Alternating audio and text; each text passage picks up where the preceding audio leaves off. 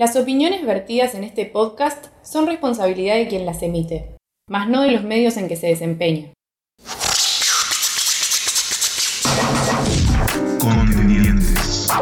Adentrate en la conversación junto a colaboradores de medios especializados en el freestyle y el hip hop. Siempre va a haber tango. pierde porque no defiende bien su argumento. Y vamos a poner una ruleta. Hola, ¿qué tal, amigos? Fanpage de Se dice con la batalla de Roma y dos. Hay tantas opiniones como rimas y este es el espacio para conocerlas todas. Contendientes. Con- con- contendientes.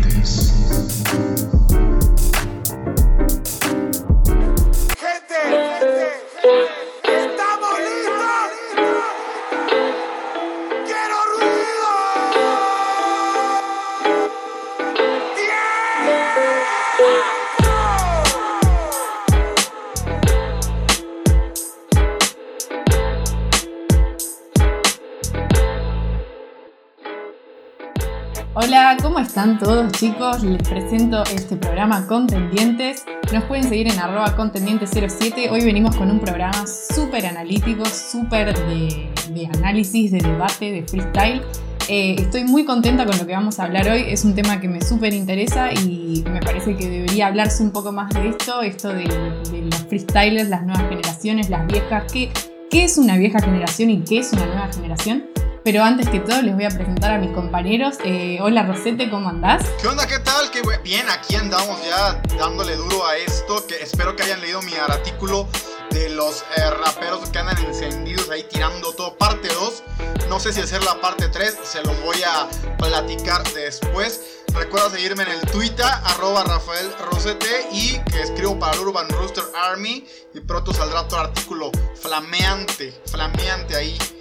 Y nada, saludos a Jorge y a Lola, vamos a darle. Genial, muchas gracias Rosete. Y ahora vamos con el señor de los tops. No necesita demasiada presentación, Jorge Lerma. Hola Lola, ¿cómo estás? Estoy muy bien, estoy muy emocionado por este nuevo programa. Es un tema que ya traía muchas ganas de platicar con ustedes y con la audiencia.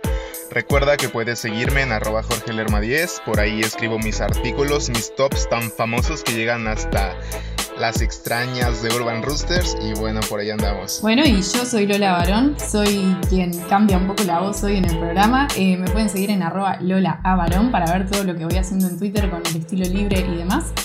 Y sin más preámbulos, arrancamos. Arrancamos con este programa. Eh, nos, nos, nos planteamos la idea de decir, bueno, ¿qué es la nueva escuela y qué es la vieja escuela? ¿A quién consideramos vieja escuela? ¿A los que, los que son más grandes? ¿A los que empezaron con el movimiento?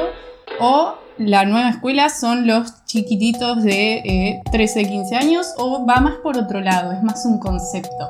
Eh, y lo hicimos revisando un poco todo lo que fue pasando este fin de semana. Primero tuvimos a CNK nuevamente campeón de eh, Red Bull Costa Rica. Eh, y nos planteamos con todo el hype que estuvo llevando CNK a Costa Rica, ya RBS o RBS eh, lo llevó en la Internacional de 2018 con su batalla con Índico, que fue un batallón. Eh, ¿qué- ¿Cómo se planta Costa Rica eh, ahora como, como país de freestyle? ¿Vos qué opinás, Jorge? Sí, Lola, eh, yo opino precisamente eso, que la vieja escuela y la nueva escuela vienen más por transición de años. Ah, me parece que de 2016 para adelante eh, hubo un cambio generacional muy grande desde el quinto escalón y 2015 para abajo desde las primeras batallas de los gallos. Me parece que ahí están los gallos más antaños que hasta el día de hoy siguen activos.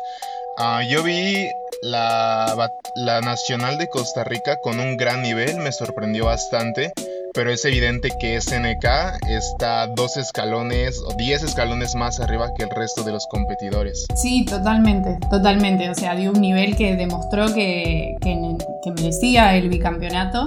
Eh, pero Rosete, o sea, ¿vos cómo ves eh, el freestyle? O sea, están surgiendo nuevos países que van a pasar a ser como más potencias o más presentes en lo que es eh, la elite eh, internacional del freestyle. Vos decís que hay un cambio ahí también, no solo en los freestylers, sino en eh, los países que representan el freestyle hispanohablante. Sí, creo que tenemos que dividir en dos lo que es vieja escuela y nueva escuela.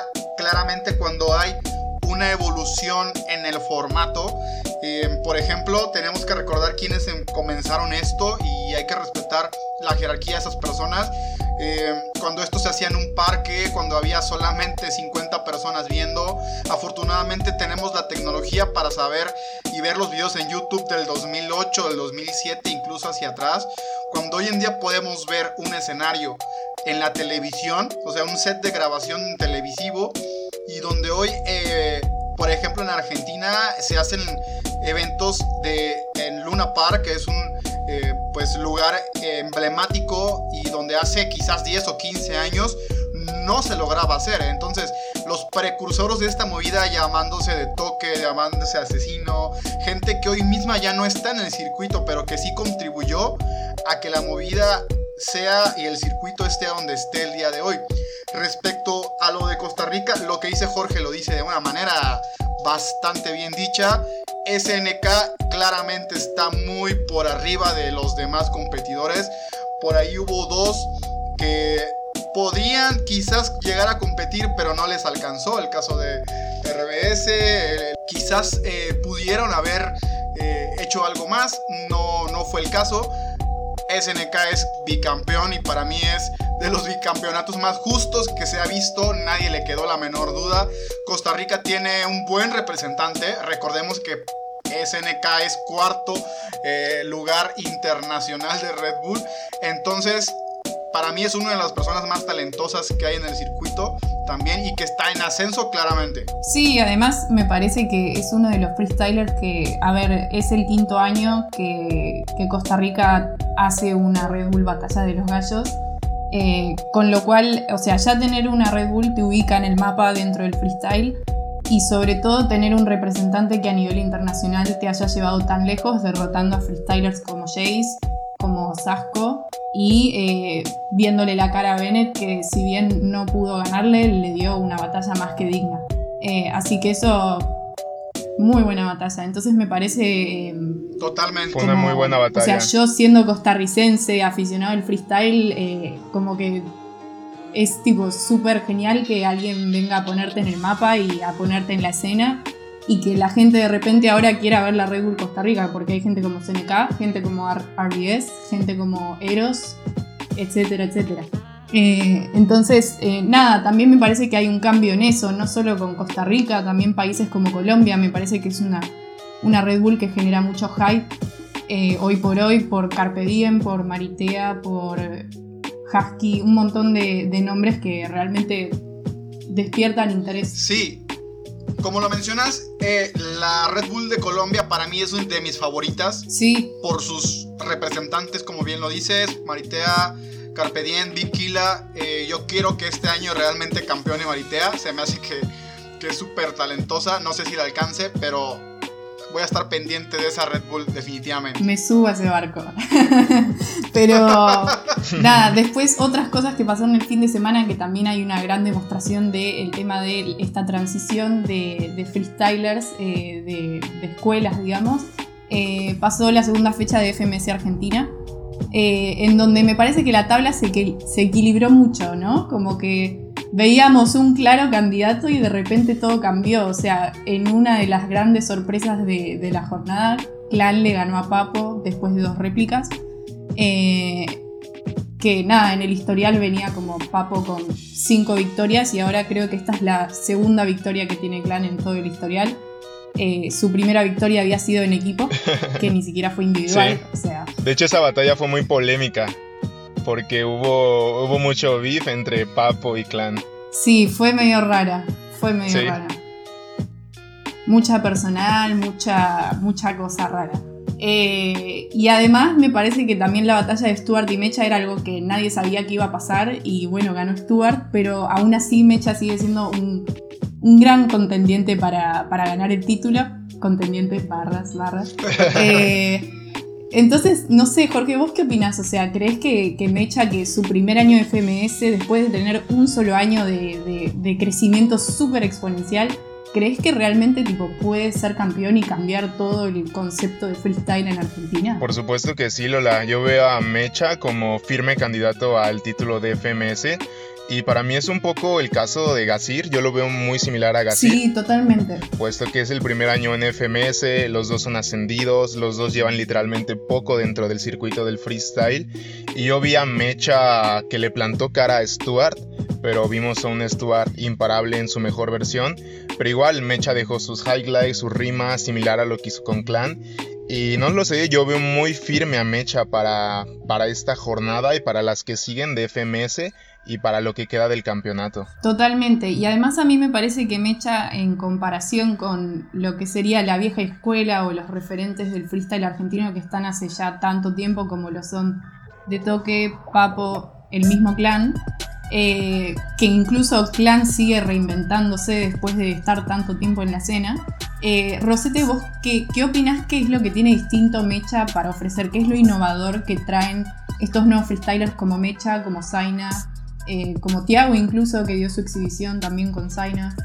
No, yo creo que realmente son las ganas de romperla. Ah, ah, lo platicábamos al principio del programa. eh, a- esta generación Sí. no le tocó picar piedra como sí le tocó a, a los pioneros de este movimiento. Ellos ya tienen eh, un Sí. poquito más de visibilidad. De, recordemos que las- el tema de las redes sociales pues los, los tienen en- ahí a fuego. Sí, Creo que Mecha tiene muchas ganas de hacerlo, aparte de lento. Eh, bien vimos a Zaina contra Tiago. Para mí era de Tiago, así tal cual fue juzgada. Eh, minutazo que se aventó, tremendo flow. Me gustó Zaina, le cambió la voz, ya no tiene voz de, de niño, ahora está en la, do- en la voz de la, la edad de la adolescencia y todo este rollo, le cae muy bien. Sí quisiera yo ver otros invitados a la, a la FMS Argentina, el caso de Ritter, me hubiese gustado también verlo. Eh, gente que no se ha eh, visto eh, tanto, pero realmente esta generación, como lo bien lo mencionas, como Mecha, como Zaina, como Tiago, creo que, que Argentina debe estar bastante contenta porque hay bastante talento en estos exponentes y lo están haciendo bastante, bastante bien. Batallón, aunque era un batallón de exhibición, batallón entero, o sea, parecía batallón de liga. este Tiago contra Zaina. Entonces creo que la nueva generación viene con todo de parte de ellos. Veo a Mecha bastante encendido y creo que perdió contra Stuart. También me pareció el resultado bien justo. Stuart dio un batallón. Eh, pero nada, yo creo que Mecha esto no lo va a tirar. Al contrario, yo creo que sí va a estar de media tabla para arriba en la Liga Argentina. Totalmente. Y hay algo que me resulta muy interesante que, que lo pensaba el otro día. No sé si se, por ejemplo, Trueno y Réplica tienen, o Replic, como quieran decirle, eh, tienen menos de 20 años, 18, 19, como mucho.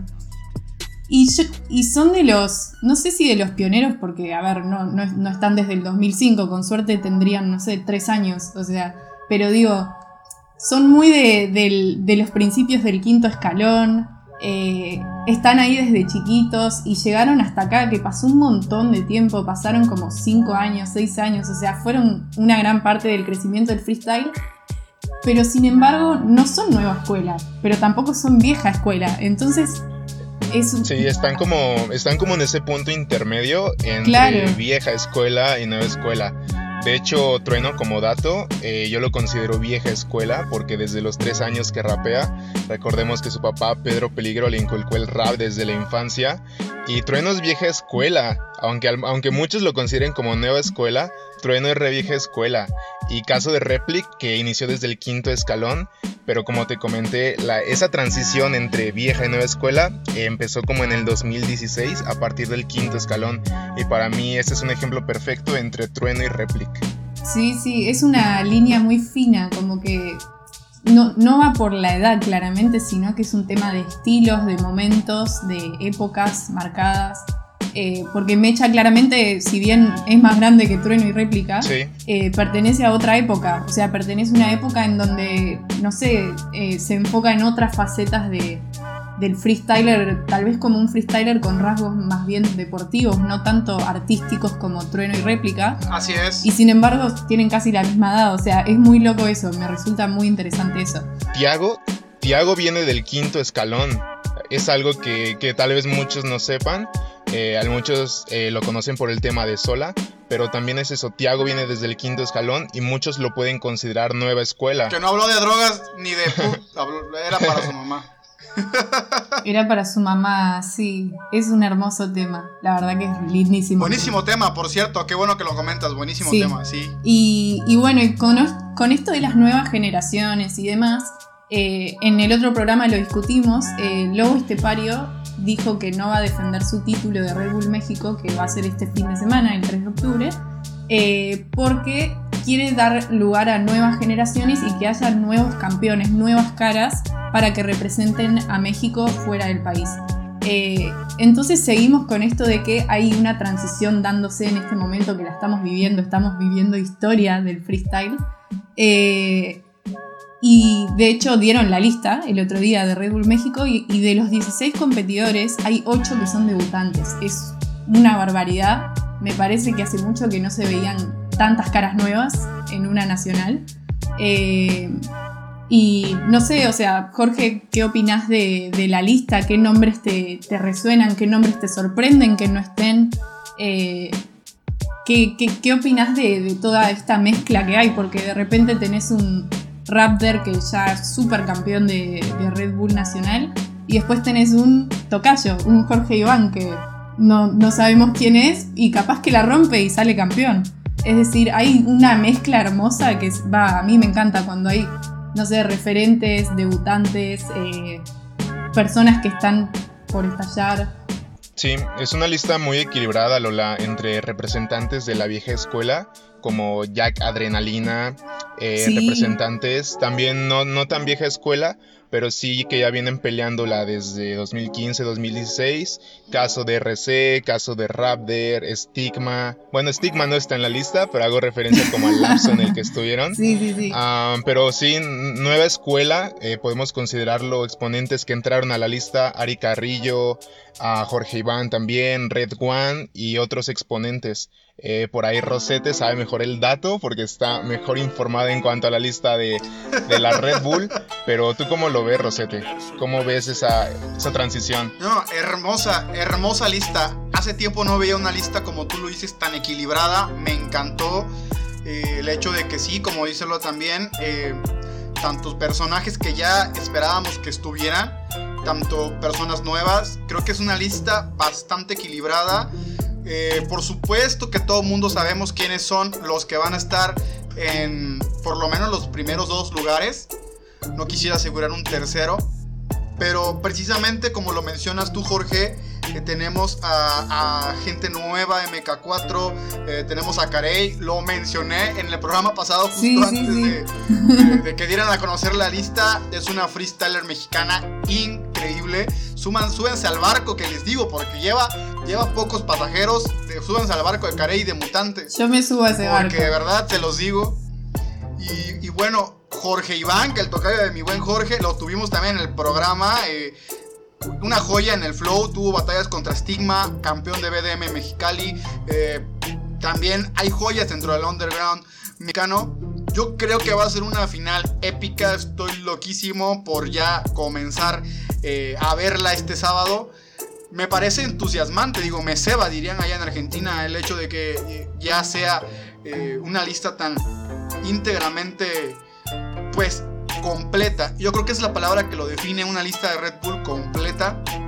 Y sobre todo, yo creo que va a llevársela RC o Skipper. Eh, le agradezco a Lobo Estepario el hecho de que no haya querido estar, porque sí creo que es un fuerte contendiente. Además, creo que el Lobo Estepario se le da bastante bien el, formato de Red Bull.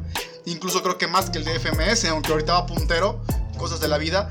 Pero sí creo que va a estar entre RC o Skipper. Y por ahí metería a Joiker, pero Joiker para mí es depende cómo se levante ese día. Pero yo creo que RC viene dando todos los pronósticos, todos los skills para llevárselo, viene haciendo las cosas bien. Todo el año, no apenas hace dos meses, todo el año viene haciéndolo bien. Igual va en puntero en la liga de FMS junto con Nuevo Estepario. Entonces, eh, yo creo que va a ser una final nacional épica en México. Y desde aquí, miren, les invito a que conozcan el underground mexicano y el de todos los países. Hay que apoyar a los, a los que están debajo de este movimiento. Red One también, que para mí es ya viejo conocido. Soy muy fan de Red One. RDGO que no va a estar. Pero bueno, una lista espectacular. Me encanta. Ya estoy listo para poder verla con unos tacos al pastor y una cerveza el sábado 3 de octubre. Sí, sí, sí. Eh, es muy. eh, da mucho hype esta lista para mí. Igualmente, eh, como ya decíamos, estos dos nombres, que me parece que es obvio cuáles son los dos nombres que no están, eh, sorprende un poco porque nada, eh, son, ah, estamos hablando de potencia y de estigma, que Jorge ya nombró estigma, pero son esos nombres que, que al estar en una FMS uno espera que también estén en una Red Bull porque la FMS es como la elite nacional de- del país y que y como que uno piensa que automáticamente al estar en FMS uno tendría que estar en Red Bull y a veces no es así. De hecho, Mr. Ego quedó fuera de, Claro. de la última oportunidad, ni siquiera la Red Bull de la última oportunidad no, en- no entró, no clasificó. Y, y Sí. nada, o sea, una lástima. Sí, y eso, y eso Lola, no, nos lleva a que FMS y lo que sería Red Bull son dos formatos completamente distintos. Sí, sí. Porque el hecho de que, como bien dices, estés en FMS, pertenezcas a esa lista de los 10, entre comillas, mejores freestylers del país, no te garantiza una participación en Batalla de los Gallos. Es que, a ver, a ver, eso justamente lo platicamos con, con Jorge Iván en la entrevista. A ver, ¿qué te hace ser rapero de élite? O sea, estar o ser Sí. parte de los 10 que están en la liga de FMS, igual esto da para un programa más. Sí, iba a decir eso. Pero ¿qué te hace parte de estar dentro de la élite de cada país? O sea, ¿qué te hace? Porque bueno, no me van a decir que Asesino no es parte de la élite aunque no esté en la liga. O sea, por supuesto que sí. O Chuti. Claro, Claro, claro que sí, son parte de la élite aunque no estén en FMS. ¿Qué te hace ser parte? O hay una élite para FMS o hay una élite para Red Bull. Porque creo que a veces confundimos el hecho de que, ah, pues son, están en FMS y quiere decir que son los 10 mejores del país. Y la neta no es cierto. sí. O sea, hay gente que puede ser muchísimo mejor No, que no está en FMS, ¿no? Entonces, ¿qué te hace parte de la élite? ¿Qué te hace parte? Entonces, hay mucha gente que dice que, o sea, como lo menciona Jorge, sorpresa de que Stigma y Potencia no están, aunque Potencia mismo dijo y mi prueba para Red Bull fue una- un fiasco, fue un asco. Y Stigma dijo que se le lagueó el- el- la prueba y que no lo, no lo mandó como Sí. debía de ser. Chicos, no tiene nada que ver el hecho de que tú estés eh, participando en una FMS, no por automático te va a darle el pase a, directo a una nacional de Red Bull. Obvio. Entonces, Concuerdo. Totalmente. está bueno eso. ¿Qué, qué es lo que te hace ser un rapero de élite hoy en día? Nada te lo garantiza. Entonces, nada, hay que apoyar a los que están ahorita y es la oportunidad que tienen los que no son tan conocidos como ya lo mencionamos de sobresalir y de dar un buen papel para que de aquí en adelante tengan más participación dentro de otras competencias. Concuerdo contigo, Rosete. Sí, además es, es eso que conversamos siempre, que, que el, el mundo del freestyle no termina en FMS ni, ni en la Red Bull. O sea, Sí. hay todo un mundo en las plazas que hay que conocer y que me parece que es importante para seguir eh, nutriéndose y aportando a la cultura. Entonces, eh, nada, es eso también, que un freestyler puede ser hiper mega conocido y no estar ni en Red Bull ni en el FMS de repente. Como- Y se nos viene otro supermaratón de freestyle, Lola. Sí, este fin de semana. Que nos junta la Red Bull México y la la FMS, FMS Perú. Perú. Así que de vuelta Claro. a la tarde hay que estar sentadito enfrente de la computadora o la televisión y a mirar freestyle, se ha dicho.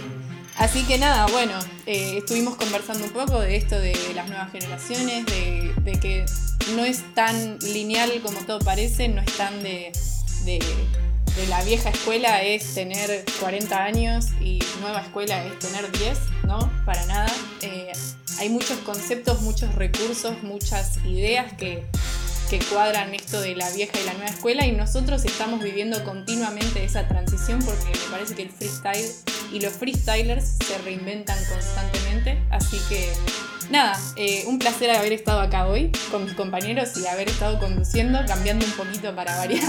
Eh, así que nada, eh, Jorge, nos despedimos. Nos vemos, Lola, un programazo el día de hoy. Me sentí muy cómodo, muy a gusto. Espero que ustedes también lo hayan podido disfrutar tanto como nosotros, tanto como yo. Eh, recuerda que puedes seguirnos en arroba contendientes07 y sigue disfrutando de nuestros programazos que tenemos más contenido para todos ustedes. Bueno, un saludo Jorge y bueno, un saludo Rosete. Eh, Estuviste on fire hoy.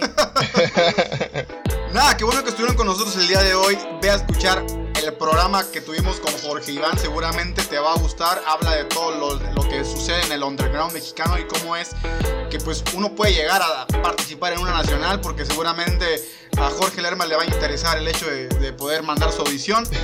Y recuerda seguirme en Twitter. Estoy con Rafael Rosete ahí tirando la buena onda y contestándole a los haters. Me vale, me vale, me vale todo. Nos vemos y quizás esta semana suba algo de eh, eh, un artículo nuevo en Urban Rooster. Gracias, Jorge, Lola. Nos vamos. Bueno, muchas gracias Rosete, un saludo al público, a la audiencia que nos está escuchando siempre, nos está bancando. Recuerden que sacamos unos especiales en donde nos pueden conocer un poquito más a cada uno, a nosotros tres, a Jorge, a Rosete y a mí. Eh, los pueden ir escuchando, ir viendo que si yo prefiero a Dani o a Acru, o si Jorge eh, prefiere a Chuti o Asesino, lo pueden saber en estos especiales. Eh, un saludo también a nuestro compañero André, lo pueden seguir en arroba espinosa-lol- Y bueno, y nos vemos la semana que viene con mucho más freestyle y mucho más debate. Hasta luego.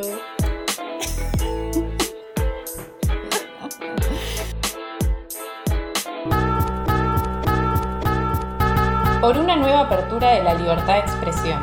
Contendientes. Ahora podés ir y tirarnos hate o bendiciones para el podcast a través de Twitter con arroba contendientes. Recordá seguirnos en arroba Lola A. Barón, arroba Rafael Rosete y arroba Jorge E. Lerma 10 y escucharnos en el siguiente episodio de Contendientes.